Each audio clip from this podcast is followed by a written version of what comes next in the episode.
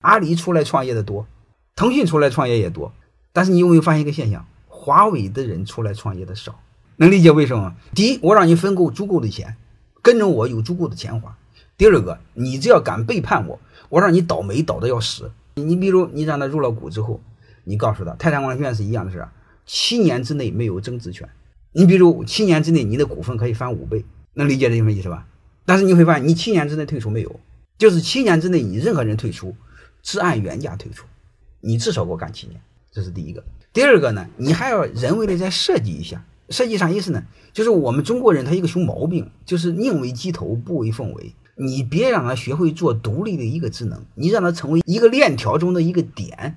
就说白了，你别让他这个事儿全会，你只让他会一段，他离开也没有用，能理解吗？你比如华为，老任只让他做一段，工程师只会做一段，你出来什么也不会，所以他不就不背叛了？大家知道最难摆弄的是网红，那很多网红公司啊，什么 MCN 公司啊，就搞得很无奈，他就很悲哀的要命，他就玩不了了，弄一网红跑了，那网红跑了怎么办呢？弄得老板没办法，就和网红结婚了，这就是笨的要命，一点就不会搞，怎么办呢？这很简单一个事儿，其实背后有一个事儿，增加他的背叛成本，包括你们结婚都一样的事，回家今天晚上做个作业，你们夫妻之间也增加一个散伙成本，谁主动离婚，谁主动出轨，然后惩罚是什么？这不就好了吗？就是增加成本的事。这个时候不要讲道德啊！你不要讲你结婚的时候，你你你向我求爱的时候，你告诉我给我承诺的那玩意儿不管用的。那花前月下的话，那玩意儿能信吗？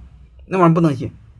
欢迎各位同学的收听，可以联系助理加入马老师学习交流群：幺八九六三四五八四八零。